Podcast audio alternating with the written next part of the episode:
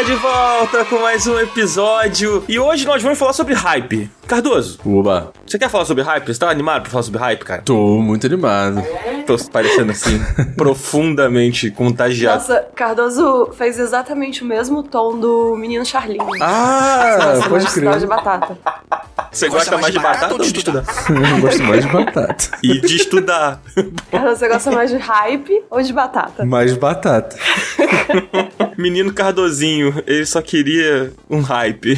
Mas então, Cardoso, como você está hoje, cara? Tá tudo bem com você, cara? Você tá bem? Tô bem, cara. Ontem eu estive com pessoas muito queridas. Olha aí. E fui agraciado por uma imagem do Márcio, o querido Márcio Elefecto. Uma imagem dele de sunga e de tênis. Apenas isso, apenas usando isso. Sunga e tênis. Sunga e tênis, uma sunga vermelha. Exato, exato. E o moleque tava com porte de arma liberado, tá ligado? E aí, mano, foi uma das coisas mais bonitas que eu já vi em toda a minha vida. Porque o abdômen de Márcio Elefecto é um negócio inacreditável.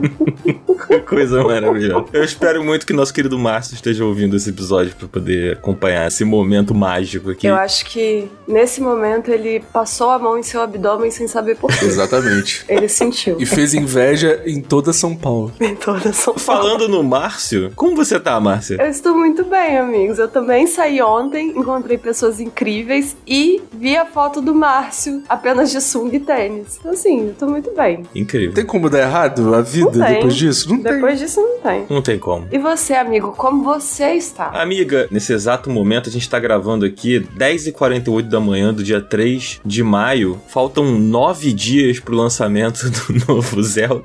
E você tá animado, amigo? Eu já não sei mais se o hype faz bem, assim, sabe? A pergunta desse episódio, sinceramente, É. eu já não sei, assim, porque... Eu vou fazer um parêntese aqui que isso você tá falando. Me lembrou que ontem a gente encontrou o Rafael Kina lá do Jogabilidade. Maravilhoso. E eu perguntei, amigo, como você está? Você tá bem? Você tá feliz? E ele falou assim, amiga, eu estou muito ansioso.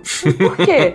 Porque o Zelda sai daqui a uma semana e eu não consigo dormir. E aí foi isso. Olha, eu estou exatamente na mesma página, na mesma prateleira de Rafael Kina. Inclusive, um beijo pro Rafael. Muito tempo que ele não grava aqui com a gente. Gosto muito do Rafael Kina. Fica aí um eternas saudades. Eu não vou mandar um beijo, que eu dei um beijo nele Eu ontem. também dei um beijo, dei um abraço, apertei. tá Que inveja tudo- de vocês, que inveja de vocês. Vocês estavam no evento do Redfall, né? Isso, amigo. Ontem fomos no evento da Redfall, foi muito legal. Muito obrigado, Bethesda, aí, pelo convite. Pelo ótimo evento. Que legal. Tinha comida? Tinha, amigo. Tinha comida. Evento tem que ter No comida, final né? a gente já tava tipo assim, por favor, a gente não quer mais comida. Inclusive, amigo, eu acho que é um Hum. pré-requisito ser bonito pra trabalhar na Bethesda. Porque o César já era um cara bonito, a gente já sabia que o César era um cara bonito. É verdade. E aí, ontem a gente conheceu o assessor novo da Bethesda, que é um cara muito bonito, com um cabelo muito bem Muito sedoso, né, Márcio? sedoso, muito sedoso, brilhoso, tinha até umas luzes assim na ponta já. Exatamente, e fiquei um baita de um impressionado. bigode também. Um Exatamente. dos maiores bigodes que eu já vi. Caramba. Fiquei bastante impressionado com a beleza das pessoas que trabalham na Bethesda. Então, se você quer aplicar uma vaga pra Bethesda, seja bonito antes. Tem que ser currículo com foto. Exato. É. Faça harmonização facial.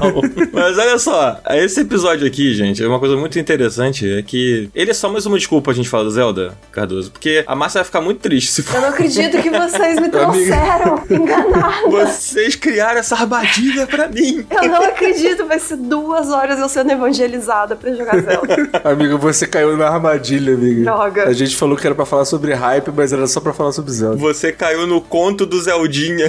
Droga, eu não acredito nisso. Inclusive, a gente vai falar sobre hype. É claro que a gente vai falar sobre o Zelda. A gente tá aí, pô, faltando muito pouco pro lançamento do jogo. E o Zelda é um exemplo aí, né, Cardoso, de jogo que teve o hype aí como instrumento. Exatamente. Mas de uma maneira um pouco diferente de outros jogos. Então a gente vai discutir um pouco sobre isso, né? Mas eu acho que é quase um mergulho pra dentro, né, amigo? Tipo, da gente olhar pra dentro e pensar se faz bem o hype, faz bem no final das contas, faz bem pra indústria, faz bem pros jogos. É isso que a gente vai conversar hoje. Faz bem pra gente. Exato. A terapia aqui em grupo. Mas né? antes da, Hum. eu gostaria de dizer uma coisa que a gente não disse nos últimos 6 minutos e 38 segundos, que é Bom dia, Starboy.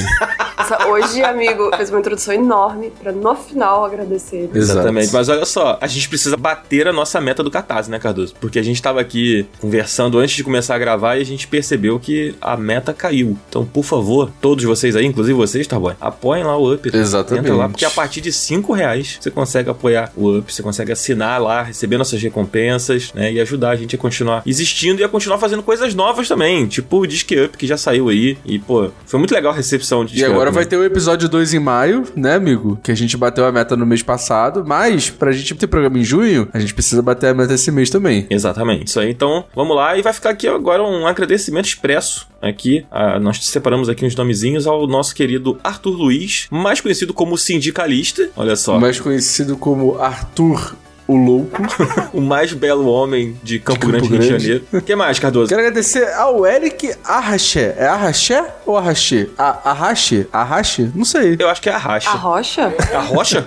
Arraché maravilhoso. Eric, a gente se segue no Twitter. Muito obrigado. Você é incrível. Por favor, mande um tweet pra gente falando se é Arraché, ou se é Arraché, ou se é Arrocha. Por favor. Muito obrigado pelo apoio. Tamo junto. É muito maneiro quando a gente vê outros produtores de conteúdo apoiando a gente, porque a gente vê que a gente é legal, né? Que as pessoas gostam da gente. Isso é legal, isso é bom. É verdade. E mais quem? E o Lucas Lima Pereira também. Muito obrigado, Lucas Lima Pereira. Você é incrível. Será que o Lucas Lima é o Lucas da família Lima? Com certeza. Inclusive, nesse momento, ele tá compondo uma canção em seu violino. Para o Up. Quando a gente bater a meta, a gente vai lançar um episódio que vai a abertura ser essa canção. Então quer dizer que a gente tá a poucos passos da Sandy. Pô, muito foda. Exatamente. Incrível. Pô, que coisa maravilhosa. Então vamos falar de hype, gente. Vamos nessa? Vamos. Então, Zabuzeta, solta aí um solo de violino, por favor. Esse é o Turu de hoje.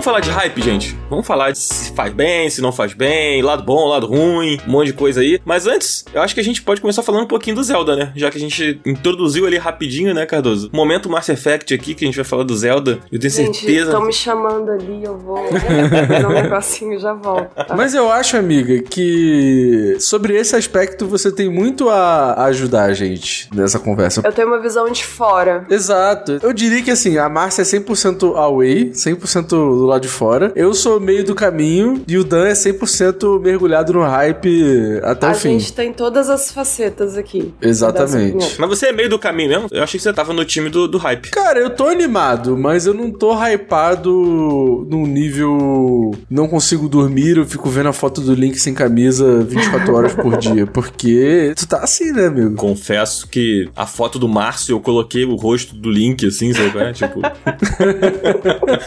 Sim, eu tô bem hypado. Aconteceu também que, tipo, eu resolvi fazer um, um vídeo sobre o Breath of the Wild lá no meu falecido, quase falecido canal, né? E aí eu comecei a né, editar o vídeo, comecei a baixar muito material, tipo trailers, material de divulgação, gameplays, coisas assim que eu já tinha também. Isso foi alimentando mais, né? Tipo, a, a coisa. Porque eu fui revendo os trailers do Breath of the Wild e do Tears of the Kingdom. Eu também tava jogando um pouco o Breath of the Wild depois que saiu aquela gameplay lá do Aonuma. Que a gente até fez um, um programa, né? Sobre o Zelda em si, sobre expectativas pro Zelda. Inclusive, audiência aí que não ouviu ainda, dá uma ouvida lá porque esse episódio tá bem legal. E aí isso foi alimentando muito hype, né? E aí eu acho curioso que não é culpa da Nintendo, sabe? É culpa minha. Tipo, eu comecei a, a ir atrás das coisas, a relembrar as coisas, mas não porque, tipo, eles estão martelando um marketing. Acho que até o caso do marketing do Zelda é um caso bem silencioso, assim, sabe? Sei lá, ficaram talvez um ano ou mais sem falar nada sobre o jogo, sabe? Então eu acho que tem um pouco da gente nisso também, assim, da forma como a gente lida com as coisas, sabe? E aí eu já sei que a Márcia é do time sem hype, assim. Eu sou super sem hype. Super sem hype. Mas você é sem hype pra tudo, né, Márcia? Sim, amigo, é um meio de vida mesmo, sem hype. Dificilmente. Essa é uma paz, né? É uma paz, é uma paz. Mas eu sinto um pouco de falta de ter um, um hypezinho de vez em quando. Mas, né,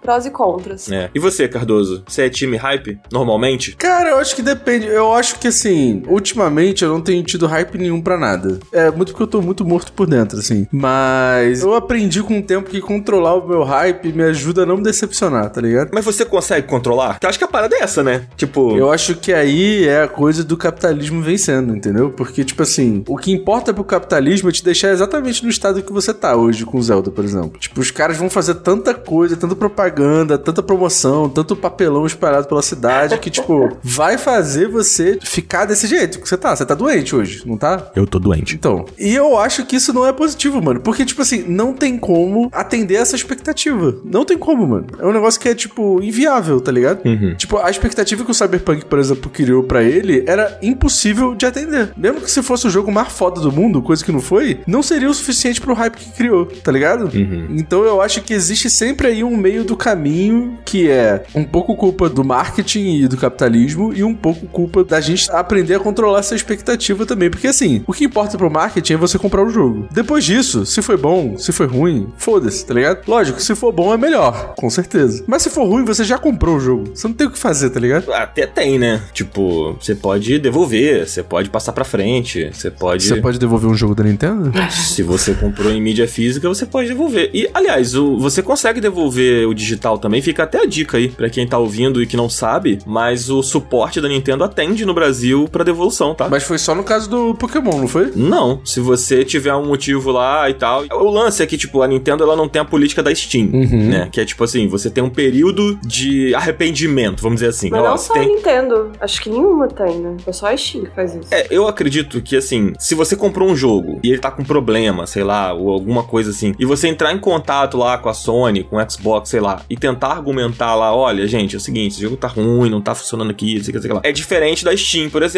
que é tipo assim, joguei aqui durante, acho que é 4 horas, né, sei lá, ou é, tem uma porcentagem do tempo do jogo, sei lá. Eu não sei como é que funciona na Steam, porque eu não sou Steam, não jogo muito PC. Mas eu sei que tem um tempo de tolerância pra você poder pedir uma devolução, né, pedir o reembolso do jogo lá. Essa é uma política que os consoles não abraçam, assim. Mas dá pra você devolver, né? Amigo, então, mas é esse que é o problema, né? Porque, tipo, o problema no sentido do hype, porque era o que o Cardoso tava falando, tipo, vai criando um hype em cima, é algo que nunca vai ser alcançado, porque entra no imaginário, e quando entra no imaginário nada tá tão acima. E aí você pega e, tipo, às vezes o jogo só é ruim, ele não tá bugado. Tipo, o Cyberpunk a galera conseguiu pegar de volta no PlayStation, etc, mas porque ele tava muito bugado. Agora, se o jogo só for ruim, é isso, já era, você já comprou, não tem muito o que fazer. É, pois é. Mas eu acho que o pior é o estrago. É porque, tipo assim, quando você pensa, ah, vou devolver o jogo. Normalmente a pessoa, quando ela decide devolver o jogo, ela quer reaver o dinheiro dela, né? Sim. Tipo assim, ah, eu fiz um investimento aqui, jogo não é uma coisa barata, a gente sabe disso. E aí, tipo, o jogo não atendeu as minhas expectativas, ou sei lá, o jogo tá quebrado, ou sei lá o que. A pessoa quer o dinheiro de volta e quer usar em alguma outra coisa que vá satisfazer ela. Mas eu acho que a devolução do dinheiro não devolve o investimento mental que você faz Não. por conta do hype. Isso não tem devolução, assim. Quando você se decepciona muito com um jogo de videogame, assim, ou com qualquer outra coisa que você consuma, não tem jeito. Ah, mas o dinheiro voltou. Tá bom, mas você não tem o jogo que você achou que ia ser a parada que você, tipo, alimentou durante muito tempo. Uhum. Se por um- uma grande insanidade dos deuses do tempo o Zelda não for um bom jogo, eu sei o que eu vou fazer da minha vida. Acabou. Meu ano acabou. É isso. Eu acho que não só o seu, mas o de muitas pessoas. Eu espero realmente que esse jogo seja bom. Não tão bom, porque senão a minha vida vai virar um inferno.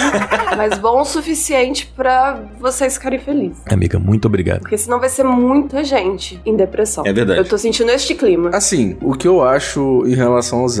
Quando começar qualquer merda, tipo assim, começou o jogo, aí vai ter qualquer coisa escrita Wake Up Link, ou o link vai aparecer, o Dan já vai estar satisfeito ali. Eu acho que é isso, tá ligado? O lance é, qualquer coisa que aparecer do Zelda, o Dan vai ficar feliz, tá? Que bom. Lógico, jogando o jogo, ele vai ter suas críticas, vai ter suas coisas pra falar, mas, tipo assim, eu acho que o lance de poder voltar pra casa, de sentir que, tipo assim, você vai ter sim uma nova aventura naquele lugar que você amou tanto, que você ama tanto, já vai ser o suficiente pra deixar ele feliz. Não é, não, Dan? Eu tenho essa sensação. Pelo menos é o que eu espero, assim, né? Aham. Mas eu também, uma coisa que eu espero muito, e que eu acho que, pelo menos em mim, né, despertou isso, é que ele me surpreenda. Porque eu acho que, falando especificamente sobre Zelda, é uma franquia que sempre surpreende, assim, sabe? Tipo, ele sempre traz ideias novas, coisas novas, assim. A gente já sabe que vai ter aquela mecânica nova lá da fusão, que é uma coisa que, porra, muda muito a forma como você pensa a gameplay, né? É, vai ter várias mecânicas novas, né? Tipo, são pelo menos umas cinco mecânicas ou seis mecânicas novas. Né? É, Então- tiveram algumas que, tipo, eles nem mostraram, né? Nos previews, por exemplo, que saíram, é, dá pra você ver que tem um símbolozinho ali de uma mecânica que, tipo, não foi usada, sabe? Nos previews porque não podia usar. Então, assim, a gente sabe que tem muitas coisas ali. Mas eu acho que o, o Zelda, né, ele é um caso específico porque, como o Cardoso falou, ele é um jogo que ele já tem uma história, né? Por exemplo, o Cyberpunk, beleza, ele é baseado numa obra que a gente já conhece, né? E que você já pode ter acesso aí, entender o universo, entender a cronologia da trama, etc. Mas ele não tinha um, um jogo antigo, assim, ele não é uma sequência. O Zelda, no caso, não é só uma sequência, né? Ele é uma franquia muito poderosa de videogame, assim. Então eu acho que isso também serve para alimentar o hype das pessoas, né? Tipo, é o Zelda, sabe? É, tipo, é um Mario, é, sei lá, o Uncharted, o Homem-Aranha, sabe? Tipo, são jogos que já vêm com uma bagagem, né, Cardoso? Uhum. É, mano, e tem um lance também que, tipo assim, é a primeira vez que o Zelda tem uma continuação direta, tá ligado? Ainda mais pelo que o outro jogo foi, não tem o que fazer, tá ligado? Esse hype vai existir. E eu acho que a Nintendo, por mais que nesse último mês ela tenha exagerado um pouco no marketing, eu entendo porque falta pouquíssimo pro jogo sair. Ah, eles tinham que começar, né? trabalhar isso em algum momento. É, eu acho que ela fez bem em deixar o jogo ali. Mano, a gente ficou quantos anos com uma tela escrito a sequência de Zelda Breath of the Wild está em desenvolvimento? Cara, até ano passado a gente chamava de a sequência de Breath of the Wild. Exato, então, tipo, eu acho que eles foram muito inteligentes em deixar meio deixar a expectativa, tipo, baixa e aí agora começar a trabalhar e mostrar algumas coisas do jogo. Eu vi muita gente falando que, tipo, aquele trailer que eles lançaram que é fantástico da história do jogo. A galera fala, não, esse trailer tinha que ser sido a primeira coisa. Que ele fala, não, mano, deixa pra agora, falta um pouquinho pro jogo lançar. E eu queria fazer uma crítica aqui. Posso fazer uma crítica, Dan? Pô, fica à vontade. Vazou o Zelda, né? Uhum. E aí, quem joga em emulador, quem não sei o que, tá aí, tá jogando. Mano, faltam 10 dias pro jogo lançar, tá ligado? 10 dias. É isso, né? Hoje é dia 3, estamos gravando dia 3. No momento desse episódio vão estar faltando dois. É, do momento que esse episódio for ao ar, vai estar faltando dois dias pro jogo lançar. Mano, não é possível que você tenha o trabalho do caralho de desbloquear o seu Switch, não sei o quê, porque você não pode esperar 10 dias, 12 dias pra um jogo lançar, mano. Não é possível que você esteja tão hypado assim, que você, nossa, meu Deus, eu preciso disso, que você precisa, tipo, fazer esse trabalho todo, vazar o jogo, pegar um jogo vazado, dar spoiler na internet do jogo. Tipo assim, mano, qual que, é, qual que é o teu problema, tá ligado? Espera um pouco pra jogar, E pô. o dar spoiler é foda ainda, sabe? De jogo vazado, tipo assim, você já tá fazendo tudo errado, fica na tua, tá ligado? Porra! Mano, a gente já conversou aqui várias vezes, a gente fez um, um disque up sobre pirataria. A gente falou que piratear não tem problema nenhum. Tipo assim, beleza, você precisa piratear, show. Mas, pô, piratear jogo vazado e ficar dando spoiler pros outros, caralho, mano, é muito maluco isso. É, isso Não é dá. muito pau Não no dá. cu. Tem que ser muito pau no cu, mano. É o limite. Assim, eu lembro quando o Pokémon XY vazou, que se eu não me engano foi o primeiro Pokémon que vazou. Depois disso abriu a porteira, né? É, porque vai ficando cada vez mais difícil, né? Com lance de pré-venda online, desbloqueio de console e, tipo, lojista que recebe o jogo e vaza a cópia. Vai ficando cada vez mais fácil você vazar antes do tempo. O que tá acontecendo com Zelda agora, que é o que acontece no Nintendo Switch, é que a Nintendo libera o preload pra quem fez a pré-venda e o cara que desbloqueia o Switch lá consegue acessar os dados do jogo através do preload. É isso. Então, tipo, qualquer jogo. O Zelda não é exclusivo disso, entendeu? Qualquer jogo que lança no Nintendo Switch que tem preload, o cara consegue pegar antes. Então a galera que tem o Switch desbloqueado joga antes. É isso, não tem jeito. Só que o Zelda tá um hype muito grande. Ele é o grande lançamento do ano até esse momento, assim. Depois tem o Final Fantasy e tudo mais. Mas até o, o momento que o Zelda está saindo, ele é o, o maior lançamento do ano, assim. Não sei se eu tô esquecendo algum outro jogo. Teve Resident Evil também, né? Tem Starfield. Não, tô falando de antes, assim. Ah, sim. É, o Zelda vai sair e ele vai ter sido o maior lançamento. Eu acho que talvez o Resident Evil fica ali muito próximo, né? Pela expectativa também. Mas a galera tá bombardeando com spoiler e etc. Porque sabe, o pessoal tá comentando. Hoje mesmo eu fiz um tweet lá falando, cara, eu acordei, abri meu celular, aí tinha um tweet lá de um, de um Zé Mané falando assim: ah, primeiras impressões sem spoiler do jogo. Achei isso, isso, aquilo. Pô, mano, o jogo vazou. Mano, o troço só caiu do caminhão, cara. Tipo assim, tudo não é especial por causa dessa porra, cara. Aí vai ficar lá dando primeiras impressões. Eu não quero saber das suas primeiras impressões, mano. Pô, quero esperar o jogo sair, cara. Já teve os previews lá.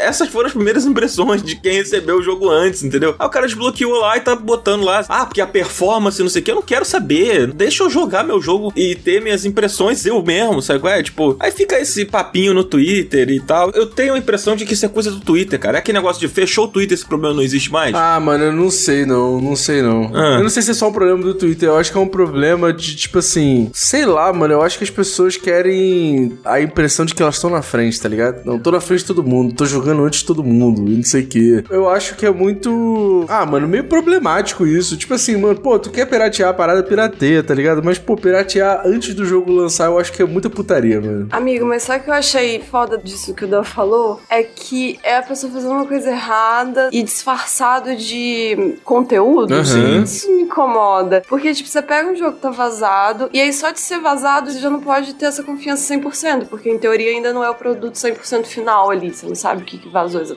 É. E aí ela vai, ela faz isso antes de todo mundo. Tipo assim, é muito furando uma fila. E aí ela chega falando e ela pode falar o que quiser também, porque em teoria não é todo mundo que tá com aquilo em mãos. É realmente, é pau no cu, não tem outra definição. Isso aconteceu com Red Hot Chili Peppers, eu acho, né? O disco vazou na véspera, né? Eles lançaram dois CDs no ano passado. O primeiro, que foi o do Retorno do Fruciante, vazou na véspera. Unlimited Love. É, porra, caiu na internet pra caralho e tal. Pô, eu imagino a frustração dos caras, assim, né? Tipo, mas enfim. Ah, mas isso acontece muito, né? O disco do Paramore também vazou, sempre vaza. O disco do Blink já vazou várias vezes. É. O foda é que, tipo assim, pô, pra gente que quer fazer a parada certa, a gente vai receber o bagulho no lançamento e aí vai ter um monte de produtor de conteúdo que já vai ter estado muito mais na nossa frente, só porque o cara pirateou, tá ligado? E eu acho que isso produz uma parada bem injusta, né, mano? É foda, a gente quer fazer o bagulho certo, a gente se fode, né? É, É. não tem. Enfim. Eu acho que se o cara tá, porra, o hype domou a sua alma e você desbloqueou seu Switch só por causa disso, sei lá, sabe? Eu, eu tenho um amigo que na época do Breath of the Wild ele desbloqueou o Wii U só pra poder jogar o Breath of the Wild antes, porque tinha saído antes. Pra Uhum. quem tinha. Enfim, era o cara que tava, tipo, desesperado pelo hype e fez isso. Fazer o quê? Mas aí tem uma diferença entre você fazer isso na- lá na sua casa, jogar numa boa, e você botar isso na internet, né?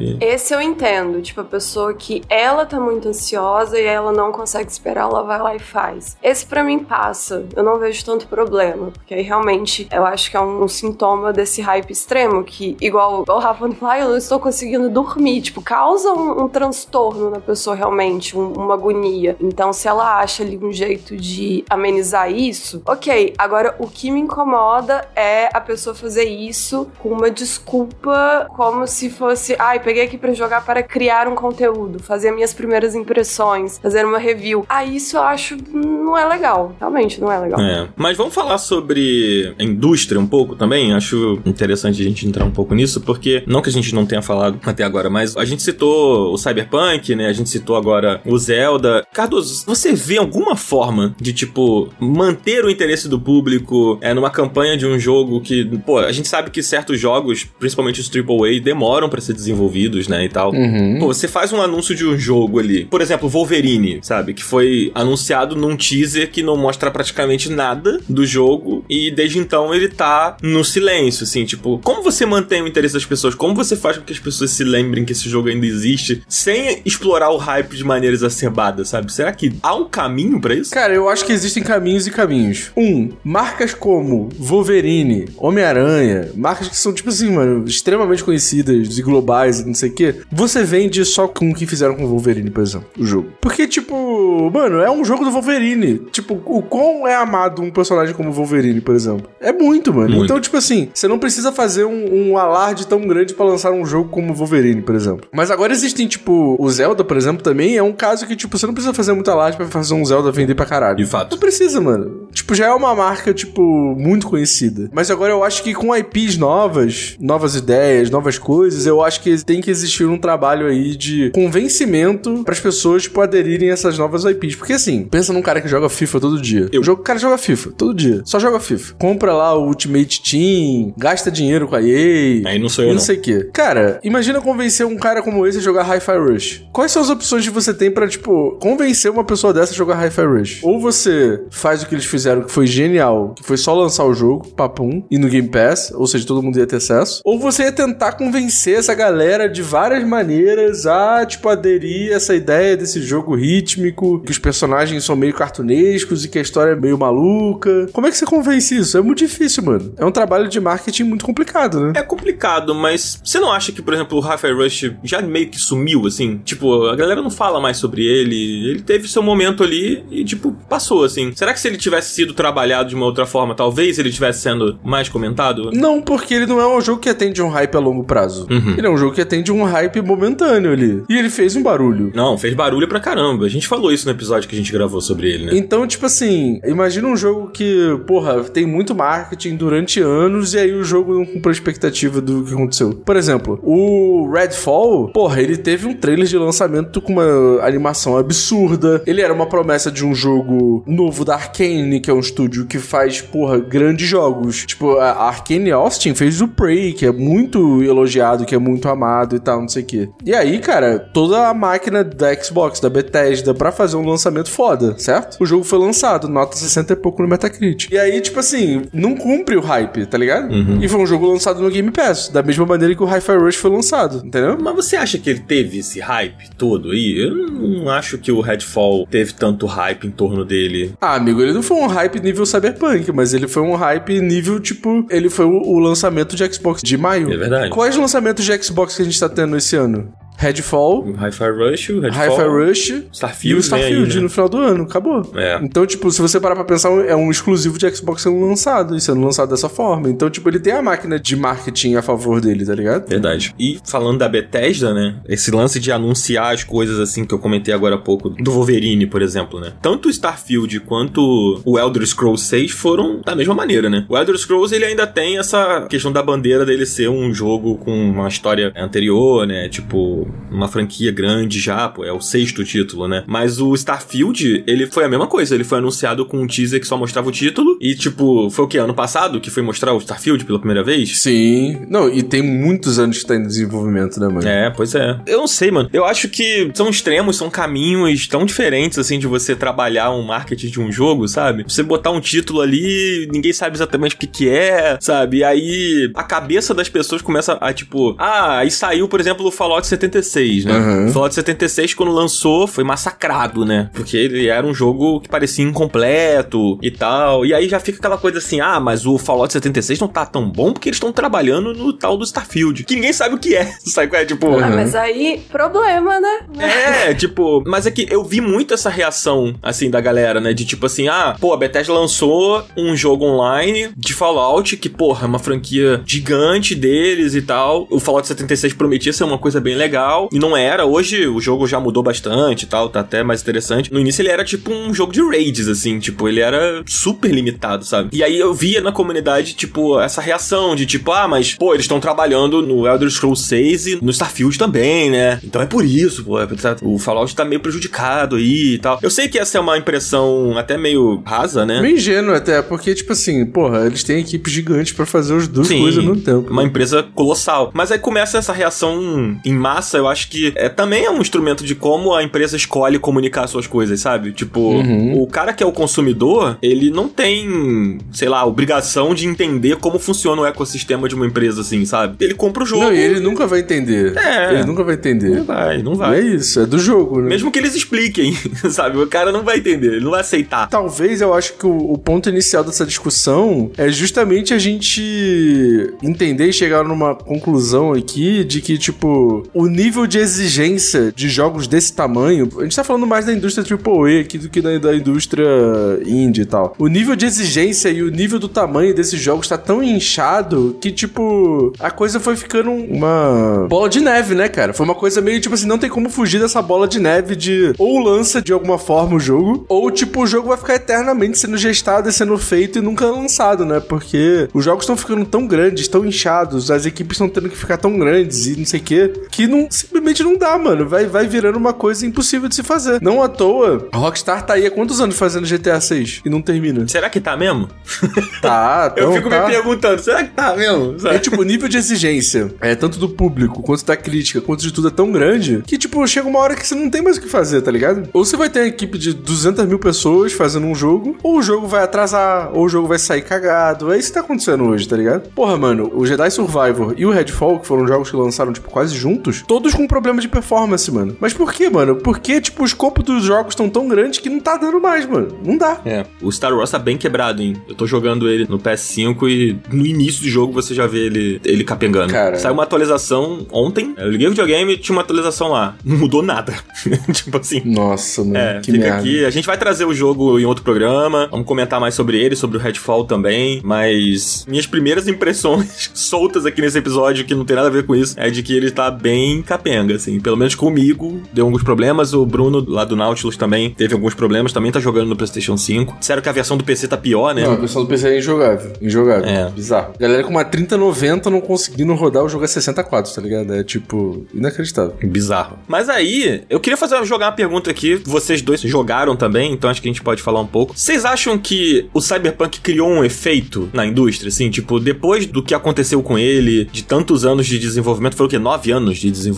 Acho que foi isso. Assim, foi nove anos depois que ele foi anunciado, Uhum. mas desenvolvimento mesmo foram uns quatro anos, né? Que teve aquela coisa dele ficar na geladeira há um tempão, porque a CD Projekt Red estava fazendo as, as expansões e o The Witcher 3. Uhum. Então, tipo, não foram nove anos de desenvolvimento pesado ali, né? Foi mais uns quatro anos ali de desenvolvimento. É, mas de qualquer jeito, o anúncio aconteceu, né? E criou-se um- uma coisa dentro da cabeça das pessoas. E aí, com o tempo, eles começaram o trabalho de marketing, né? Mais forte, divulgar, prometer, Sim. principalmente prometer, né? Que eu acho que é o, o grande erro aí dessa história do Cyberpunk, que é o mesmo erro do No Man's Sky, né? Que é o de, tipo, prometer demais, né? Prometer coisas que não necessariamente conseguiria cumprir. Mas a questão não é o Cyberpunk em si, sim o que aconteceu pós-Cyberpunk, eu acho. Vocês acham que ah, rolou um alerta vermelho, assim, sabe, na cabeça das outras empresas? Ou, tipo, foda-se? Eu acho que rolou muito, porque isso que vocês falaram de. O Starfield colocou só o título na tela. O Elden Ring também fez isso. Eu acho que isso pra mim, ou é muita coincidência, o que eu acho meio difícil, ou é muito realmente sintomático de tipo.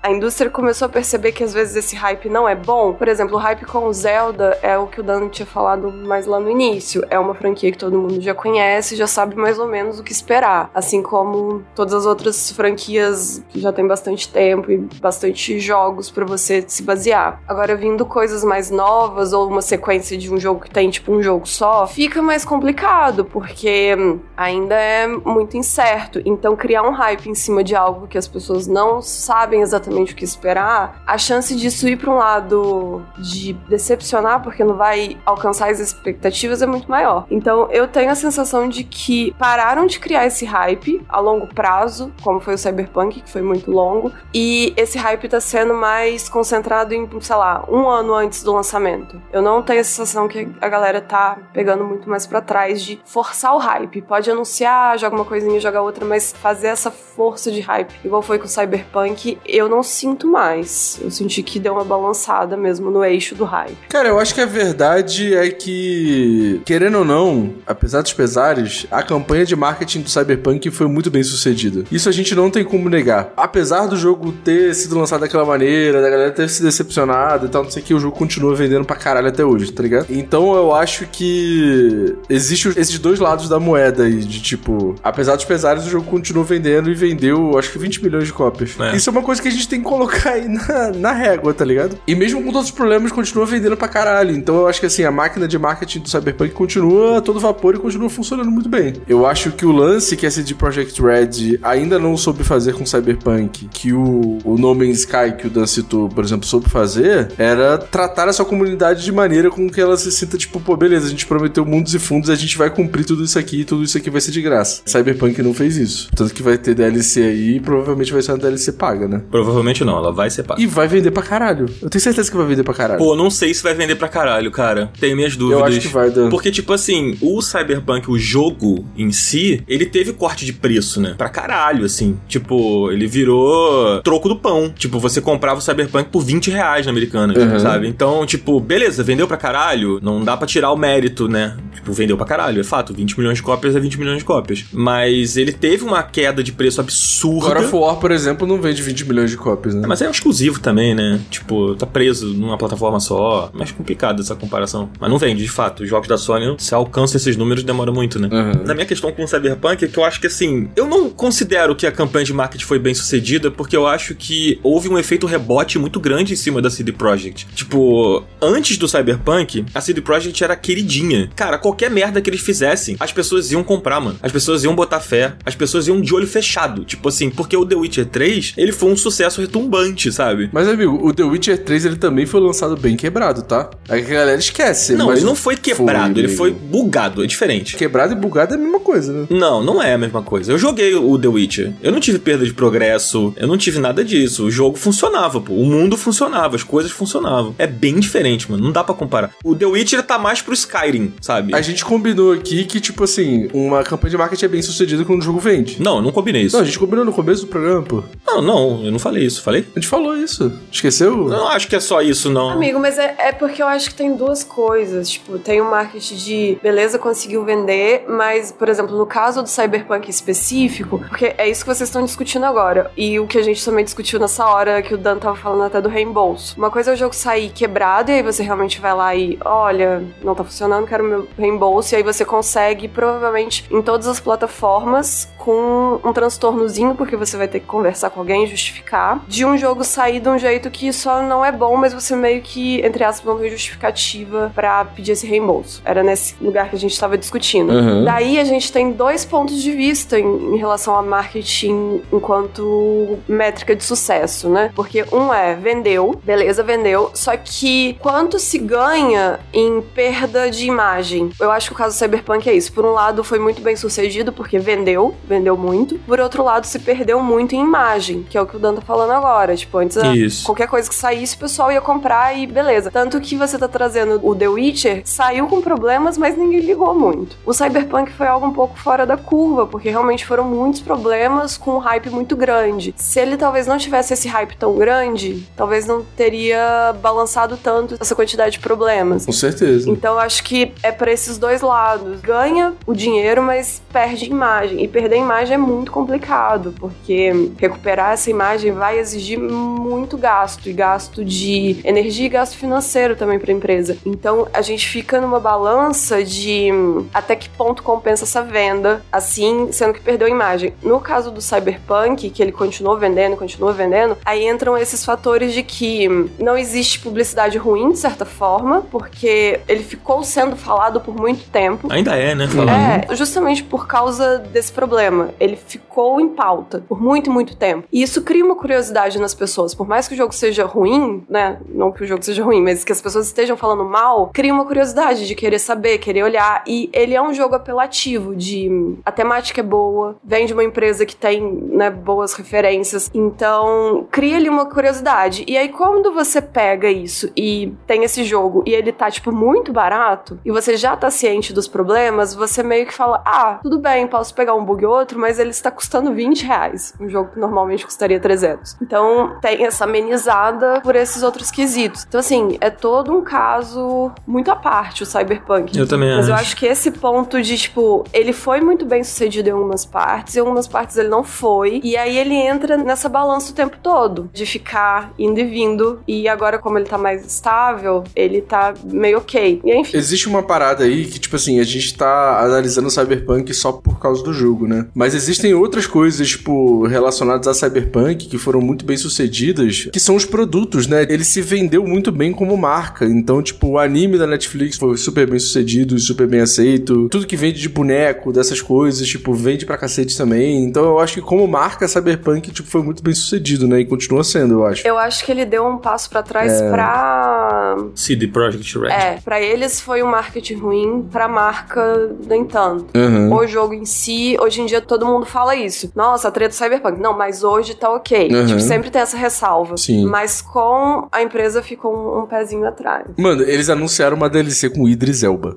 Tipo assim, não tem como essa porra tá perdendo dinheiro. Não é possível, mano, tá ligado? Não, A é. DLC com o Idris Elba, tá ligado? Porra, imagina a quantidade de dinheiro que eles não botaram pra ter o Idris Elba na, na, na DLC. Ah, com certeza, é uma grana. Porra. E era o Kenny Reeves antes, né? Então, assim, é, mantém um padrão, né? Sim. De, tipo, trazer figuras relevantes fora do mundo dos videogames pra dentro dos videogames. Isso é, é bem interessante, mas eu acho também que isso que você citou, né, Cardoso, de ter sido bom pra marca e tal, a marca já existia, né? Ah, mas não era tão gigante quanto. não, né? não era desse tamanho. Exatamente. O Mike Pondsmith que agradece lá, né? Deve estar ganhando muito dinheiro com essa Com, porra, certeza, com certeza. O, o Pix que tá caindo na conta dele lá todo mês deve ser um negócio bem curioso, assim, bem interessante. Mas eu acho que, no fim, assim, bom, ruim ou não, eu acho que o Cyberpunk criou sim um efeito. Eu acho que, na verdade, ele botou uma pulga atrás da orelha, assim, sabe? Não apenas da indústria, mas também do consumidor, sabe? Acho que as pessoas que acompanharam o lançamento e as pessoas que se frustraram com o Cyberpunk, sei lá, que pediram o reembolso, ou mesmo que continuaram com o jogo, porque, sei lá, era muito importante pra eles. Porque tem isso também, né? Você compra um jogo, ele não tá legal pra você, não tá bom, mas você, tipo, tava tão hypado que você prefere, sei lá, dar uma chance, esperar pra ver se vão atualizar e se vai melhorar, né? Algumas pessoas reagem desse jeito, né? Botar fé até o fim.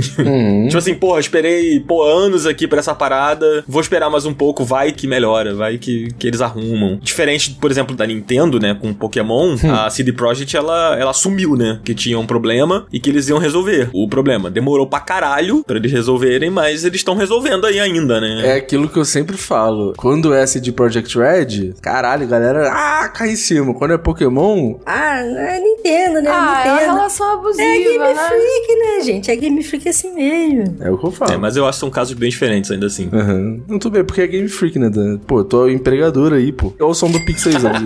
Cara, vamos falar sobre alguns jogos. A gente já citou aqui o Cyberpunk, a gente citou No Man's Sky, o Redfall agora, né? Você acha, Cardoso, que você que jogou, né? Eu não, não, não joguei ainda. Eu sei que a gente vai falar sobre ele mais na frente, mas você acha que ele entra nesse pacote de jogos que, tipo, muito esperados e que deram errado, assim? Ou é um pouco exagero? Pô, assim? amigo, eu sinceramente, depois do Deathloop, assim, primeiro que Bethesda é uma coisa que eu sempre espero jogos incríveis, tá ligado? Eu gosto muito da Bethesda. Mas, tipo assim, depois de Deathloop, eu sempre ia esperar da Arkane alguma coisa muito foda. Por mais que o Deathloop seja de outra Arkane, né? Da Arkane Lyon e não da Arkane Austin. Tem o selo, né? É, o nome Arkane é muito forte, pô. Então, tipo assim, qualquer coisa que eles fossem lançar, inevitavelmente ia ter uma expectativa alta aí. E, cara, pô, é foda. A gente vai comentar no programa futuro, mas assim, não existe o DNA da Arkane nesse jogo, pô. E é muito triste. Isso que é muito triste. Uhum. Que eu tava esperando um level design foda, porque Arkane é mestre nisso, tá ligado? E não tem. É, pô, muito, muito triste, cara. Muito Jogo triste. online, né, cara? Complicado, Eu né? acho que existe uma crise de identidade aí nesse jogo. Ele não sabe o que ele quer ser. Ele não sabe se ele quer ser um jogo online, se ele quer ser um jogo pra jogar sozinho. Ele tem uma crise de identidade, mano. É foda. Porque, por exemplo, o Deathloop, ele funciona bem pra caralho online e ele funciona bem pra caralho solo, tá ligado? O elemento online do Deathloop é um negócio muito particular, assim, né? Sim. E você não precisa dele também, né? Pro jogo ser Não interessante, precisa, assim. Eu prefiro que ele não tenha o online. Acho que eu joguei com o online desligado. Não, a gente jogou antecipado. É. Não tinha ninguém jogando Não praticamente. tinha ninguém jogando, sim. Ah, eu achava online maneiro. Eu achava que ele me deixava tenso, era engraçado. É. Mas enfim, eu fiquei muito decepcionado dessa vez, infelizmente. Pô, um que me decepcionou muito, além dos que a gente já citou, Cyberpunk. A gente citou o Fallout, mas assim, eu, eu não tava ansioso pro Fallout 76, né? Porque não botava muita fé, não. Mas o No Man's Sky foi um que me pegou muito, a gente já falou aqui em programa. Mas acho que dos mais recentes eu vou ter que citar de novo aqui, Márcia, com sua permissão, o Avengers, né, gente? Porque o Avengers, ele entra no pacote que eu acho que é, é o pior pacote de todos. Era um jogo feito por uma empresa, publicado pela Square Enix, né? Que é tipo assim, porra, Square Enix, sabe? Usando a marca do Avengers, assim, tipo, e a gente tava citando agora há pouco, né? Sobre o Wolverine, por exemplo. Um jogo que se vende sozinho, não precisa de hype, não sei o que, não sei o que lá. E o Avengers, ele foi aquele anúncio de tipo, um teaser mostrando, sei lá, o Mjolnir, sabe? Um negócio assim. Eu nem lembro direito como é que era, mas era tipo as armas dos Vingadores, né? Amontoadas assim. E aí saiu aquela coisa lá que eu acho que é um jogo que ele tem a mesma crise de identidade aí do Redfall, né? Ele não sabe se ele quer ser online ou se ele não quer. Só que ele é vendido como um jogo de serviço, só que ele é- o serviço dele é uma merda e a gameplay é ruim e nada é recompensador o suficiente pra você pagar pelas coisas que tem pra pagar. E no fim foi um hype, porra, a Marvel vivendo o seu momento de ouro no cinema, quebrando recordes, lançando filme atrás de filme e tipo fazendo muito sucesso. Os caras no meio desse turbilhão lançam um jogo dos Vingadores e fazem aquilo, sabe? Parece que eles confiaram muito na marca. É, né? Foi isso. Tipo, vai, vai dar bom, né? É, tipo, as pessoas vão comprar porque é Vingadores, faz qualquer coisa aí. Não é assim que funciona. É. E você, Carlos, tem algum jogo, alguma lembrança sua aí, além dessas que a gente já citou? pensando, é porque eu tenho uma memória muito podre, mano. Como eu tô numa fase que eu não espero nada, então eu me decepciono muito pouco. Uhum. E tem até alguns aqui na pauta, só que tipo assim, o Anthem, por exemplo. Mano, eu não esperava nada do Anthem. E ele não entregou nada. Então ele supriu minha expectativa de nada, entendeu? Sem decepções. Exato, eu não me decepcionei. Ah, tem um que eu me decepcionei. Cara, Arkham Knight. Eu lembro que na época, a trilogia do Batman nos videogames era uma parada tipo assim, porra, unânime, tá ligado? Pô, o jogo do Batman é foda. Todo mundo curtia. O Batman Arkham Asylum e o Arkham City são muito legais, né? E aí, cara, quando eles anunciaram o Arkham Knight, que aí você ia poder usar o Batmóvel e não sei o que, eu falei, mano, esse vai ser o jogo mais pica do Batman, tá ligado? E aí, mano, quando lançou, puta que pariu, mano, é muito ruim esse jogo, cara. É muito ruim. Chega uma hora que você não aguentava mais usar o Batmóvel, era um saco. Puta, mano, eu me decepcionei muito com esse jogo. Esse aí foi foda. Você também teve o Uncharted 4, né? Que eu lembro que você sempre cita que. Mano, eu adoro os Uncharted. Eu adoro. É o tipo de jogo que eu gosto porque, tipo, é tipo um Indiana Jones Simulator, tá ligado? é tipo assim, você viver a vida do Indiana Jones. Eu, eu amo os filmes do Indiana Jones. Sou apaixonado pela franquia. Eu falei, pô, muito maneiro e tal. Aí Aí, meu irmão, quando chega o Uncharted 4 e eles inventam a porra do irmão que nunca existiu em nenhum outro jogo. Mano, o Uncharted 3 começa com o Sully conhecendo o Drake novinho, tipo uns 12, 14 anos, sei lá. Mano, e ninguém cita um irmão. Eu acho que você citaria, pô, tô com um irmão perdido por aí, pô, me ajuda a achar aí, na moral. Ninguém cita, ninguém fala nada do irmão. E aí, de repente, do nada, pum, um irmão surge, aparece do nada. Como se fosse a coisa mais normal do mundo. Ah, pô, esqueci de te falar, mano. Pô, tem um irmão que apareceu aí. Caralho, esqueci de te falar, mano. Pô, o cara me ensinou tudo. O cara que roubava tudo me ensinou de história, mas esqueci de te falar, mano. É, eu Pô, acho muito existe, jogado, né? cara. É um roteiro muito esquisito, né? O do Uncharted 4 também. E é roteiro do Neil Druckmann, inclusive. É, mas é porque ele não queria fazer o jogo, né? É. Tipo assim, caiu no colo dele. Entregaram a pica pra ele e falaram assim, vira aí, né, mano? Pô, os caras estavam querendo tirar férias, sabe? E botaram o Uncharted no colo dos caras e tal. Então, aí saiu aquela coisa lá. A gameplay é muito boa, né? Tipo, tem umas sequências excelentes, assim, de gameplay, mas... E é foda porque no caso do Uncharted, tipo, a questão da infância do Drake já tinha sido contextualizada antes. Uhum. Eles já tinham tido a oportunidade de abordar personagens do passado importante. E, porra, o irmão, e no contexto que ele é apresentado no Uncharted 4, ele é um personagem importante, sabe? Tipo, não há motivos pra ele nunca ter sido citado, além do fato de que ele não existia e ele foi inventado do nada, sabe? Então. Gente, eu tenho que contar pra vocês, eu também tenho um irmão perdido. Tem, amiga, eu não sabia. Quando a gente era criança, ele caiu assim, rolou pra debaixo da cama e a gente nunca mais conseguiu pegar e, sei lá, ficou lá. Pode ser que ele esteja lá ainda, né? E você não sabe, né? É, aí eu vou numa aventura pra encontrar. Quando saiu o Mass Effect 4, a gente descobre Aí quem é vocês o... vão descobrir. Exato.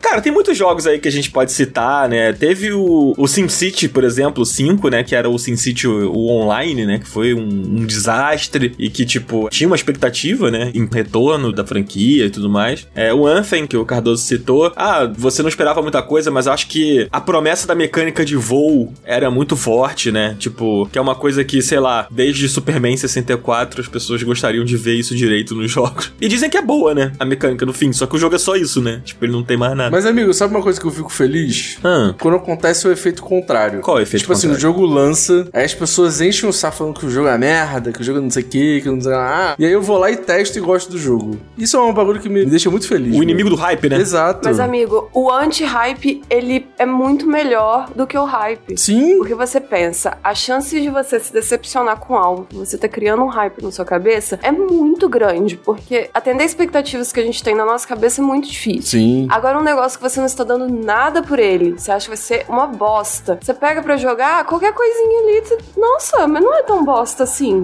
É muito Amiga, melhor. eu vou dar um exemplo pra você, que incomoda todas as pessoas que estão nesse podcast, tirando eu. Death Strange. Death Stranding. Cara, lançou, e eu não joguei na época que lançou, e todo mundo caindo em cima. Ah, é porra, simulador de, de andar, simulador de correio, foto do cara lá de Sedex, foto do Kojima como CEO dos Correios, cara da 4, galera zoando, Márcia colocando o jogo na sanduicheira, Daniel falando mal pra caralho do jogo. E eu só, tipo assim, ah, beleza, então o jogo é uma merda, não vou jogar, tá ligado? Quando lançou o Director's Cut, eu falei, pô, vou dar uma chance. E eu me apaixonei pelo jogo. Me apaixonei pelo jogo. Eu, eu, eu passei as férias do Up inteira aqui jogando e feliz da vida, apaixonado, chorando, me emocionando com tudo que acontecia. Então, tipo assim, cara, quanto mais velho eu vou ficando, mais eu prefiro deixar meu hype lá embaixo pra me surpreender do que deixar meu hype lá em cima e, e, tipo, ou não me surpreender, porque não tem como bater de frente com o hype quando ele tá lá em cima, ou, tipo, não sentir nada, porque meu hype já tava tão alto que eu não sinto nada, tá ligado? Então, por isso que eu acho que é muito importante a gente controlar o hype. Amigo, Posso fazer só um, um adendo? faça seu adendo. Meu adendo aqui é que eu não odeio Death Stranding. Eu não fico falando mal pra caralho, assim. É que aqui, nas gravações, a gente se provoca, a gente zoa e tal. Não, a galera, inclusive, tá comentando sobre a nossa discussão sobre Advance Wars 1 mais 2, tá? A galera já até mandou mensagem lá no Discord do Up, no Telegram do Up,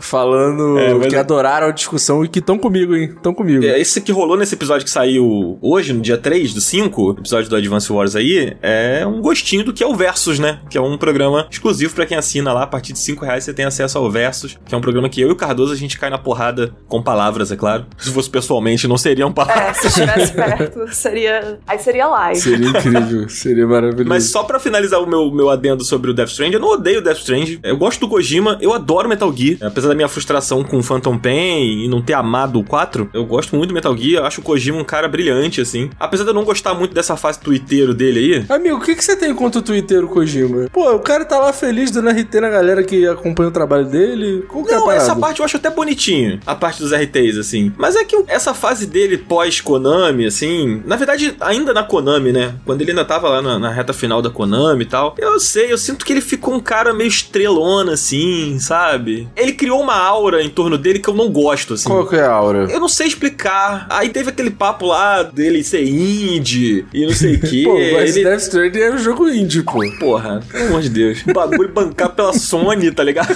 Eu não sei, eu não gosto muito dessa fase aí. Aí tem a, a porra da amizade dele com aquele babaca lá do Jeff Keighley também, sabe? Pô, não é amizade, aquilo dali é amor. É, diferente. pelo menos pela parte do Jeff Keighley, né? Sim. Mas, sei lá, eu, eu não gosto muito da aura do Kojima hoje, não. Mas isso não desmerece ele como desenvolvedor. Pelo contrário. O desenvolvedor indie, por favor, fala sério. O seu problema com o Kojima é porque ele é um rockstar. Perdeu a humildade, perdeu a humildade aí o Exatamente. Baralho, a Márcia achou o que eu estava procurando, mano. Desumilde. Kojima é desumilde, Vocês mano. acham ele desumilde? Pô, o moleque fica dando RT em brasileiro toda hora só porque o brasileiro tá jogando Death Stranding. Pô, isso não é desumilde, não. Ai, pô. que, que síndrome do vira-lata é essa, Cardoso? É. Tipo, é, que Ah. é isso? Amiga, eu- a minha autoestima ela está muito baixa. Por favor, Os caras estão dando dinheiro pra ele. O mínimo que ele tem que fazer é dar RT, pô. É isso, pô. Porra, o Alnuma te dá RT quando você posta. Ai meu Deus, Zelda é maravilhoso. Eu tô aqui há três dias pelado na frente da minha televisão vendo o trailer. Ô, o do Numa Zelda. tem 80 anos, cara. Ele nem sabe o que é internet. Mas, amigo, é porque o Kojima é indie. Ele tem que ficar mais próximo do público. É, pô, É ele verdade, assumiu é a persona, pô. Tem que estar ali. Gente, mas Death Stranding é um jogo indie, tá? Eu queria só deixar isso claro aqui. Mas é claro que não é. Fala aí, Márcia. O que você ia falar sobre?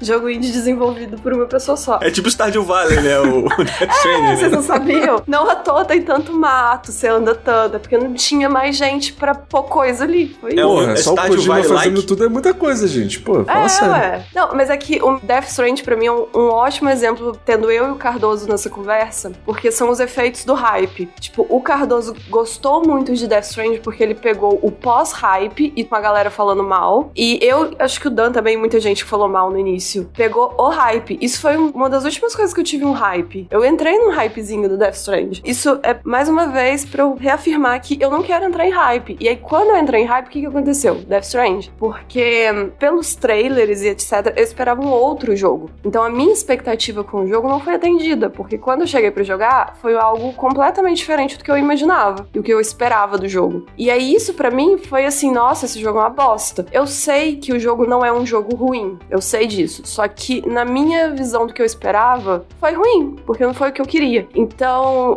todo o meu problema com Death Strand foi no sentido de eu ter pego esse hype. Eu acredito que se eu tivesse jogado na época que o Cardoso pegou pra jogar, eu talvez teria gostado mais. Tanto que quando, ai, uns anos atrás aí a gente tava com um projeto, acho que quando o Cardoso tava jogando, eu falei que eu ia pegar pra jogar também. Uhum. Eu peguei pra jogar de novo, eu joguei um pouquinho, algumas horas a mais, e eu não achei tão ruim quanto eu achava antes, porque eu já sabia o que esperar do jogo. E aí. isso tem uma, uma diferença muito grande quando você vai pra algo já sabendo o que esperar. A gente cai até de novo no negócio cyberpunk. Você já ia jogar sabendo que podia ter um bug ou outro. O bug não vai te pegar tanto assim. Então quando você já vai esperando algo ruim, você meio que tá de boa. E agora se você vai com esse hype muito, nossa, esse jogo vai ser incrível, é tudo que eu quero jogar, aí é muito delicado. É muito grande a chance de acontecer o que aconteceu comigo com Death Stranding. Eu colocar ele na sanduicheira. É por isso, Márcia, que eu estou falando com o Dan há alguns anos e você já viu algumas vezes eu falando sobre isso. Pra ele tentar controlar o hype dele com Zelda. Porque senão ele vai se decepcionar. Mas não tem como, cara. Com Zelda não dá. Eu acho que com o Nintendo eles já sabem como funciona, eles se autorregulam. O problema é o Dan jogar esse hype pra outras O coisas. mercado autorregula, tá ligado?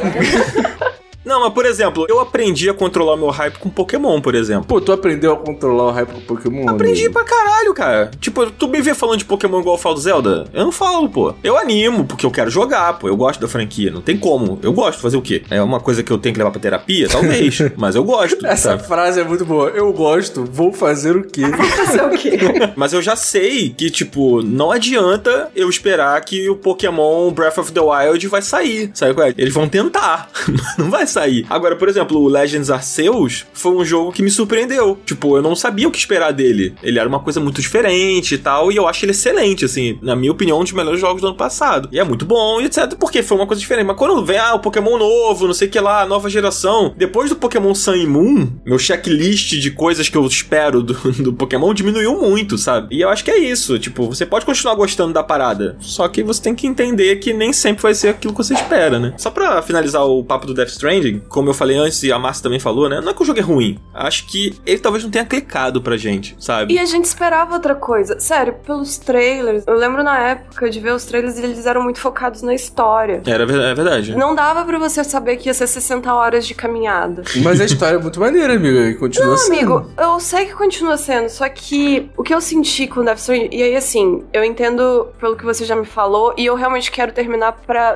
ter essa visão completa, mas eu sinto que aquelas primeiras, sei lá, 20 horas que são muito agarradas, existe uma quebra muito forte pra mim, tipo, isso é história, isso é gameplay. Eu não sinto que os dois convergiram nesse início. Eu acho que pro final faz sentido, segundo todo mundo. Mas no início não, não tem isso. Então, pra mim, é tipo assim, eu passava por aquilo de ficar andando e achar meio chato andar e equilibrar, porque eu queria ver a história. Foi o que me motivou a jogar mais de 20 horas. Mas pra mim era muito separado. Isso que foi complicado. E quando eu vi os trailers, o trailer não, tipo, mostrava lá ele andando e tal, mas não dava pra você entender direito que isso era o jogo, apenas isto. E aí, enfim, eu acho que tem esse ponto aí. Vamos fazer um programa sobre. Death Stranding? Hã? Vamos É sim, Cardoso, vamos sim. Vem aqui agora tomar seus comprimidos. Nossa, escorreu até um suor aqui pelas costas na hora que, que deu, dando essa parada. Eu fico muito triste, mano. Eu fico muito triste porque eu me sinto muito subaproveitado nesse podcast. Porque eu, eu sou convidado para vários podcasts pra falar sobre Death Stranding e eu nunca pude falar no meu próprio podcast sobre Death Stranding. É isso. Tu fala sobre Death Stranding toda hora, cara. Como é que tu não fala, cara? toda hora, Tá cara. falando aqui agora. Toda hora, cara. Mas eu queria fazer uma análise sobre o jogo. Sabe o que vai acontecer? Vai lançar o 2 e eu vou fazer um programa sozinho, vou chamar quem eu quiser e vai ser lançado aqui no up. É Tá combinado, Olha, então. olha o Dita Cardoso agora aqui na cena ao vivo. Ditadoso. Ditadoso. É isso. Mas fico feliz que eu não vou precisar participar. Então, amigo, vai atrás dos seus sonhos. Faça o seu programa sozinho. Você tem nosso apoio. Você tem nosso Olha, apoio. A gente tá eu aqui vou pra fazer te uma apoiar. enquete. Eu vou fazer uma enquete no Spotify perguntando: vocês querem programa de Death Stranding? Sim ou não? E aí vocês respondem na enquete lá. Se vencer a enquete, eu vou fazer o programa de Death Stranding sem essas pessoas aqui que não querem falar sobre Death Stranding. Amigo, eu quero falar sobre Death Stranding. Só não quer jogar. Eu só tenho dificuldade de terminar de jogar. Amigo, querer jogar eu também queria. Só que pra mim tá entrando assim num ponto de eu tenho mais 30 horas da minha vida disponível pra isso. É uma Amiga, questão. tem um pouquinho, vai. Você Amigo, não tá jogando não nada. sei. Eu não tô jogando nada, mas aí eu penso, eu quero isso nessas 30 horas, ou eu quero, tipo, várias outras coisas que talvez vão me fazer mais feliz. Mas não sei. Tá em aberto, eu gostaria de jogar. Tá em aberto. Não é um não, É um talvez. é um talvez. Gente, pra finalizar esse papo, Ah. o hype, afinal de contas, ele faz bem ou faz mal? Cardoso. Faz mal. Eu acho que o hype faz mal. Eu acho que a indústria do hype faz mal pra quem faz o jogo e pra quem consome o jogo. Então eu acho que a gente precisa mudar isso e eu acho que a gente tá criando uma geração de pessoas ansiosas. Eu acho que o hype piora isso. Então eu acho que é importante a gente aprender a controlar isso. Até porque a gente tem que aprender a bater de frente com as máquinas do capitalismo. Incrível, amigo. E você, Márcia? Faz bem ou faz mal? Amigo, eu acho que todo remédio, em grandes quantidades, é um veneno. Eu acho que o hype é a mesma coisa. Tipo, é bom ter um hype. É legal, você se sente vivo de estar esperando por algo. Mas eu acho que existe uma linha. Então, passou dessa linha, ou isso vira um produto, tipo, hype enquanto produto, que é, né, as garras do capitalismo. Eu acho que aí é, é meio errado. Tipo, elevar muitas coisas e saber que o resultado provavelmente vai ser esse. Levar as pessoas à loucura, etc. Aí eu acho errado. E concordo 100% com o Cardoso. Mas num nível ok, eu acho gostoso de sentir um hype com as coisas. Acho que eu concordo com vocês, mas eu acho que, por outro lado, o hype é um instrumento muito importante dessa indústria de videogame, assim, sabe? Eu não acho que a indústria tem como funcionar sem utilizar o hype. Eu só acho que a maneira como ele é utilizado é que tem que ser revista, sabe? E eu acho que, de certa forma, foi um pouco. Depois do Cyberpunk, No Man's Sky e tantos outros exemplos aí, de certa forma, serviram como uma lição, assim, né? Pra como trabalhar essa comunicação, como trabalhar o produto que você tá vendendo. Mas eu, eu não consigo ver a indústria funcionando sem esse hype, sabe? Sem aquele teaser que não mostra nada, e aí depois, duas semanas depois, um trailer com gameplay, e aí, tipo, desenvolvedor falando lá que vai ser isso, que vai ser aquilo. Eu acho que tem que ter essa parada, sabe? Eu só acho que tem que ser dosado mesmo. É isso, né, gente? É. É, é isso, isso. estamos de acordo. Eu acho que o hype ele faz bem pra indústria e pra gente, assim, se souberem como utilizar, sabe? Da forma como a gente viu alguns jogos trabalhando, acho que a gente citou aqui ao longo do programa, né? Aí você transforma o hype realmente num puro instrumento do capitalismo, assim. E aí eu acho que não é legal. Isto. Beleza.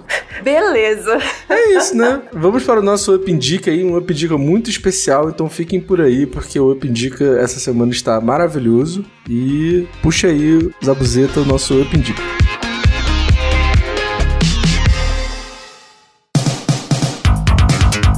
Então bora de Up Indica, gente. Bora de Up Indica especial, hein? Porque esse aqui é mais um Up Indica com apoio aqui total da nossa nova parceira Alura. Então a gente vai chamar do Momento Alura, né, Cardoso? Exatamente, é o nosso momento Alura aqui, ó. Pô, eu abracei completamente esse negócio do Momento Alura porque é é um privilégio, né? Eu sempre sonhei com isso, sempre foi meu sonho. Eu fico muito feliz que você esteja realizando seus sonhos graças à Alura. É, a Lura ela faz tudo, amigo. Pois é, então, mas aí falando em fazer tudo, nós estamos nos tornando os verdadeiros faz tudo, né? Que a gente tá fazendo tudo. Os verdadeiros MacGyvers da vida digital. MacGyvers do aprendizado. Pô, Exatamente, olha aí. Eu espero que quando a gente terminar esse ciclo com a Lura, que na verdade eu espero que ele termine nunca, mas se um dia terminar, eu espero sair daqui tipo um canivete suíço humano, sabe? É, Que sabe fazer a porra toda. Alguém chega pra você assim, programação? E o Dan, sei. Desenho? Sei. Exato. Dizer, sei também. Que nem o Neo do Matrix, tá ligado? I know Kung Fu, tá ligado?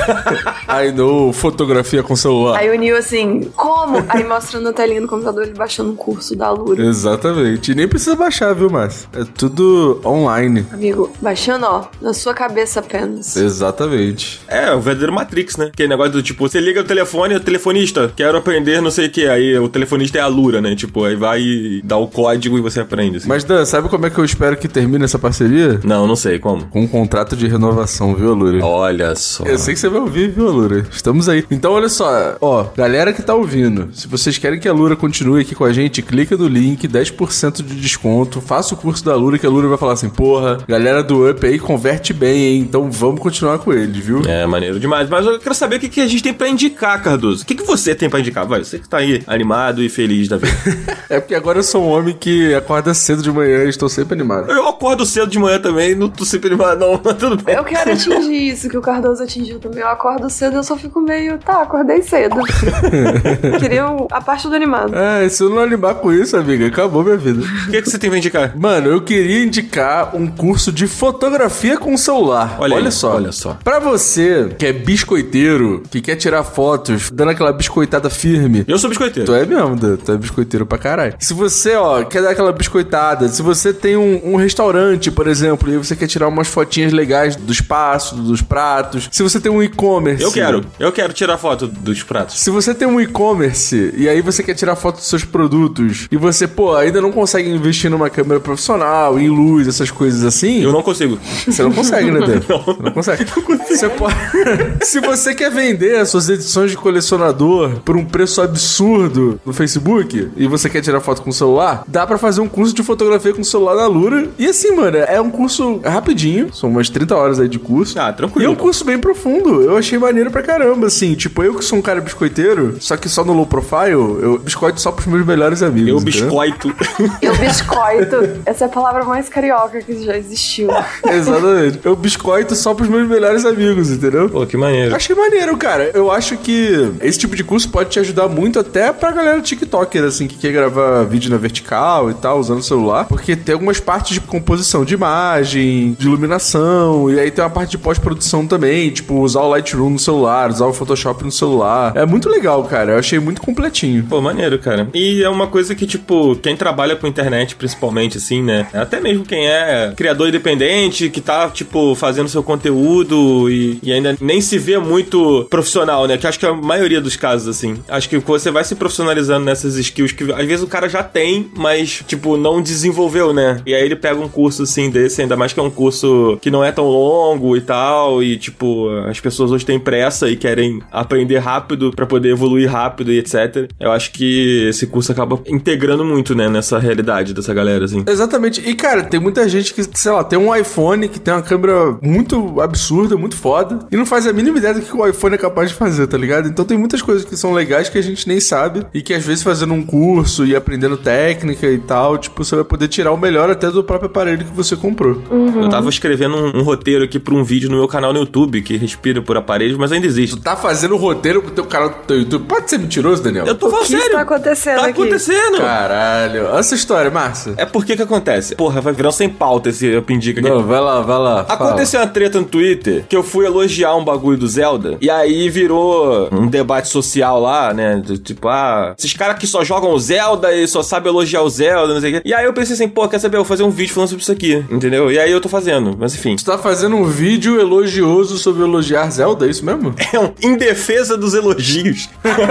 mas assim, não, mas falando sério, eu tava escrevendo e tal, só que tipo, eu não tenho mais câmera, porque eu vendi a minha câmera na época da pandemia. E na época que você vendeu, você tirou foto com o quê? Com celular? Olha aí. Não, mas o, o motivo principal de eu ter vendido a câmera é porque, tipo, tudo que eu produzo hoje de conteúdo é com celular mesmo. Em termos de foto, tipo, stories, essas coisas todas. Né? O que eu faço hoje é isso, assim. Tipo, meu canal do YouTube, como eu falei, tá praticamente morto. Não uso mais, assim. Até porque, porra, pelo celular você tira foto, tu já tá com o Instagram ali aberto. Pô, se tu tirar foto na câmera, tem que passar pro computador, do computador tu vai passar pro celular. Não dá, pô, mó BO, é, né? mó BO. Mó BO. Assim, eu até entendo quem faz isso, mas eu acho que, né, tem outras saídas aí. Mas a, a questão foi que eu descobri essa parada que você acabou de falar, tipo, dos aplicativos que são pra você usar a câmera de uma maneira profissional no celular. Tipo, e era uma coisa que eu não fazia a menor ideia que existia, assim, sabe? Porque eu fui pesquisar isso pensando assim, cara, se eu quiser gravar um vídeo pro YouTube usando o meu celular, tem como, assim, tipo, ficar com uma qualidade legal, sabe? E aí usando esses aplicativos que são pra foto, mas que também servem pra vídeo, que aí você faz em loot, né, as paradas e tal. Então, Uhum. eu descobri que isso existia, entendeu? Eu não sabia que isso existia antes, assim. Se eu tivesse feito o curso, eu já teria aprendido. Tá vendo? Tá vendo? Não, e tem um bagulho também, mano, é que tipo assim, tem um aplicativo chamado Filmic Pro. É exatamente esse aí. Eu não quis citar o nome pra não fazer a propaganda, propaganda, Pô, mas... me, me perdoa, Loura. Qualquer coisa aí, se não aprovar, a gente coloca um.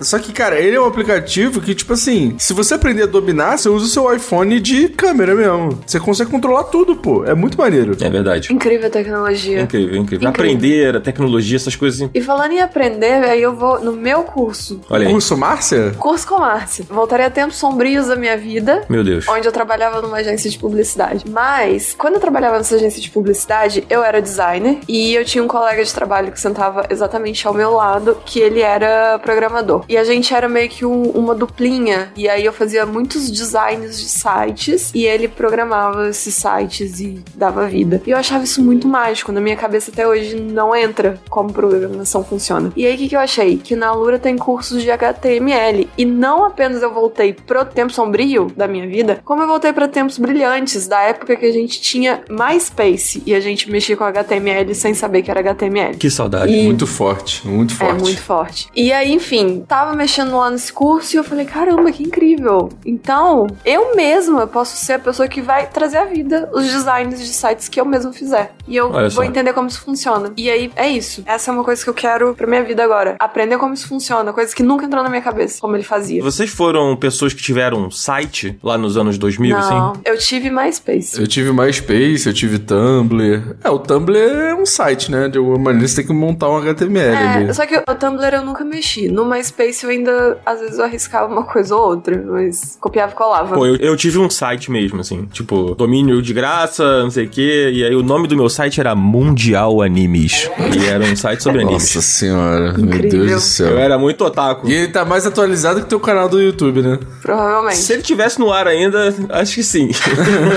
Não tá mais no ar? Não tá mais no ar, não. Porra. Acho que o lugar da hospedagem nem existe mais, assim. Acho que era Geosites, alguma coisa assim. Não lembro, mas acho que era isso o nome. Nem sei se ele existe ainda. Eu tive um site lá. Aí fiz algumas coisas em HTML sem saber que era HTML também. Eu acho que foi uma época que todo mundo mexeu em HTML, mas ninguém sabia que era HTML. Mas agora todo mundo pode saber o que é HTML direito. Graças ao quê? Graças à Lura. Graças à Lura. É só clicar no link aqui, gente, por favor. Vou pra minha indicação então. Teve alguma pedida que a gente fez aqui que eu falei que eu ia fazer o curso lá de pixel art, né? E aí? A gente tá esperando nosso avatar ainda. Sem pressão, Márcia, pelo amor de Deus. Nossos icons. Nossos icons. Na verdade, eu me senti tão pressionado com essa intimação da Márcia, né? De que, tipo, a pessoa que ela desenha, ela se vê contra a parede pra poder desenhar os amigos dela, que eu pensei assim, será mesmo que eu sei desenhar? Porque eu falei aqui assim, pô, eu sei desenhar, né? Ha, ha, ha. Aí eu falei, poxa, será mesmo? E aí eu fui vasculhando o site da Lura, né? Fui lá pra pegar o curso do Pixel Art e fui parar num outro curso lá chamado Formação Desenho Básico. Porque eu pensei assim, será mesmo que eu sei o desenho básico? Será que eu sei matemática básica? Nós temos mil desenhos. Se eu fizer 950 desenhos, Quantos, desenhos, o meu amigo tem? Ai, que ódio de você. Aí eu fui ver o curso de formação de desenho básico, né? E aí eu fui vendo que tinham coisas ali que eram o meu nêmesis de desenho, que era uma coisa que eu nunca aprendi na minha vida. Eu já fiz curso de desenho, já fiz curso de colorização, mas eu não fiz o curso de desenho básico. Certas coisas eu não sei fazer direito. Você foi lá na frente, mas você não fez o curso de desenho básico. Na verdade, eu até fiz, assim, só que eu fiz por muito pouco tempo pra aprender o básico do básico do básico, assim. E eu não evoluí. Então, assim, eu fui desenvolvendo meu jeito de desenhar, mas sem aprender certas coisas que são básicas mesmo. Coisas que eu deveria ter aprendido e que eu nunca aprendi. Então, assim, o meu nêmesis principal é mão, por exemplo. Eu não sei desenhar mão. Então, tipo, toda vez que eu desenho meus bonecos, assim, é tudo aquela mão que é tipo biscoito de Natal. Sabe qual é? Que, é- que não, não tem a mão. É só uma curva, assim. Meio menina poderosa, sabe? Eu nunca aprendi essas coisas básicas, assim. Certas coisas, noções de luz, de perspectiva. Coisas que eu realmente não desenvolvi. E esse curso, né, apesar dele se chamar desenho básico, ele ensina muita coisa sobre desenho. Sobre coisas que, quando você fala pra uma pessoa que não desenha, a pessoa vai falar, pô, isso é básico mesmo? Sabe qual é? E, tipo, não é exatamente apenas o básico, assim. Ele vai ensinar coisas que, se você aprender a fazer, se você aprender a manipular, né, você vai desenvolver bem. E aí tem coisas que também conversam com coisa de videogame, né? Ele até na descrição do curso fala sobre você aprender a desenhar pra poder aplicar essas técnicas em coisas até de games, cinema e tal. Por exemplo, tem uma etapa do curso, né, que é desenho de rosto, né? E aí ele entra numa área de anatomia criativa. Caramba. É, dentro dessa formação tem esse curso que dá até pra você fazer separado, como a gente já explicou, né? E aí dentro dele tem cria um personagem pra um RPG digital. É tipo, é uma das etapas desse curso de desenho de rosto anatomia criativa. Então assim, é uma formação da Alura que se chama desenho básico, mas na verdade você vai aprender a desenvolver várias habilidades, né? Ou skills, como gostam de dizer nas agências de publicidade, para você aprender a fazer várias outras coisas também. E aí é isso, minha indicação é essa pra você aí que gosta de desenhar, pra você que tem o Pokémon Art Academy no seu Nintendo 3DS e percebeu que é incapaz de desenhar o Pikachu, acho que esse é um curso legal, assim, pelo menos pra mim tá sendo. Amigo, eu imagino que deva ser um público muito grande que tem o Pokémon Art Academy no seu 3DS e não consegue desenhar o Pikachu, então com certeza eles vão clicar no nosso link que tem 10% de desconto. E eu acho que é uma coisa que todo mundo quer ter essa habilidade de desenhar o Pikachu. Exatamente. É necessidade básica. É, eu também acho. Exatamente. Então é isso, gente. Essa é a minha indicação de hoje. Aliás, essas foram as nossas indicações de hoje aqui do nosso Up Indica. Vamos nessa? Vamos fechar esse episódio aqui, né? Que é bom, né? Vamos, gente, não se esqueça, clica no link que tá na descrição que você vai ter 10% de desconto em todos os mil. Quantos, quantos tem ainda? 200. Mais de 1.200. Mais de 1.200. E entre eles, você aprende a desenhar o Pikachu. É só clicar. Exatamente. E amiga, não é 10% em um curso, em dois cursos, é 10% em tudo. É um mundo de curso. Amiga, dá pra você fazer curso a vida inteira e mesmo assim ainda vai ter curso pra fazer. Olha Amigo, aí. sabe o que que é o mais legal? Que pra pessoa indecisa como eu, você entra e não é tipo, ah, escolhi esse curso aqui, paguei por ele e agora eu vou fazer. Não, você entra lá e fala, nossa, tem isso aqui que eu nunca vou usar na minha vida, mas eu queria muito saber o que, que é. E aí você vai sem peso na consciência, porque é uma assinatura de mais de 1.200 cursos. É isso aí. Maravilhoso. Então é nóis. Obrigada, Lura. Tamo junto. Tamo junto, Lura. Valeu.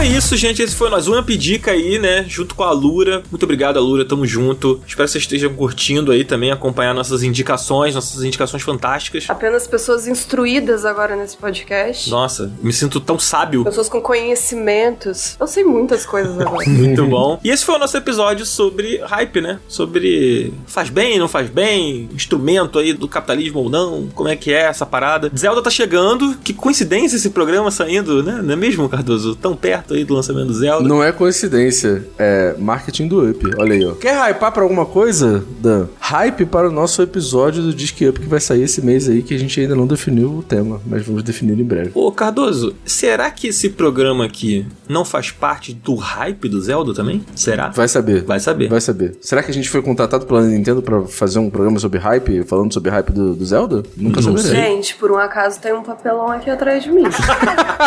Será coincidência? Amiga, bota um blazer e tira uma foto com o papelão, por favor. Ó, é isso. Vamos nessa então. Fica aí um beijo pra todo mundo. Um beijo pro nosso querido Coelho, que está no Japão. Caralho, mano, quem diria? Quem diria? Pois é, é verdade. O Coelho realmente é do Japão. Ele não mentiu. Finalmente o coelho deixou de ser uma fraude. Então vamos nessa, gente. Vambora? Vamos nessa. Valeu, galera. Tamo junto da semana que vem. E por favor, votem na enquete se vocês querem Death Stranding ou não, hein? Um beijo. Um beijo. Valeu, gente. Tchau, tchau. Valeu. Tchau.